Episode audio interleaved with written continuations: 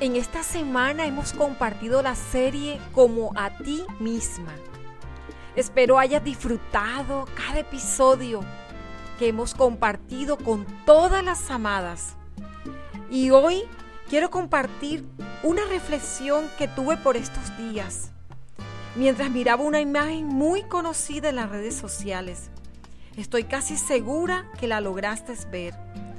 Y en esa imagen se observa un gato frente a un espejo, algo que parecería poco importante, hasta que amada nos damos cuenta que el reflejo que el pequeño gato ve en el espejo no es el de él, sino el de un gran león. Pero hoy vuelvo a mirar la imagen y resulta que la empiezo a interpretar de una manera distinta y quisiera compartirles a ustedes en este día lo que pienso acerca de esta imagen. Lo interesante de todo esto, amadas, es que mientras miraba la imagen me preguntaba, ¿por qué el gato siendo un animal tan hermoso, tierno y gracioso, no refleja en el espejo su imagen real? Bastaba que el espejo reflejara su imagen para que fuera un cuadro completamente hermoso. Sin embargo, el cuadro duplica su belleza al reflejarse en el espejo la imagen de un fuerte león. Esto me lleva a interpretar, amadas, aunque de manera individual, cada una de nosotras es hermosa, maravillosa, única, amada y valiosa. Una obra hecha con suma delicadeza por un perfecto artista.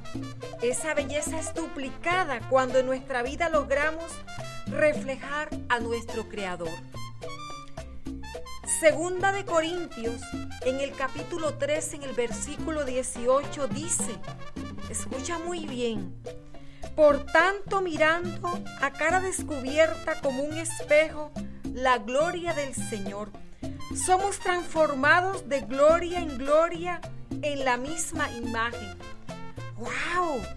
Leo este texto y me imagino a este gato de un momento a otro transformando su imagen en la de un león. ¿Sabes que no es casualidad que esta imagen refleje un león? Tal vez el que la creó lo hizo sin darse cuenta de que el león en la Biblia representa a Jesús. Jesús, sí, de ese Jesús del que tanto nos han hablado desde que somos niñas y que hoy quiere reflejarse en ti.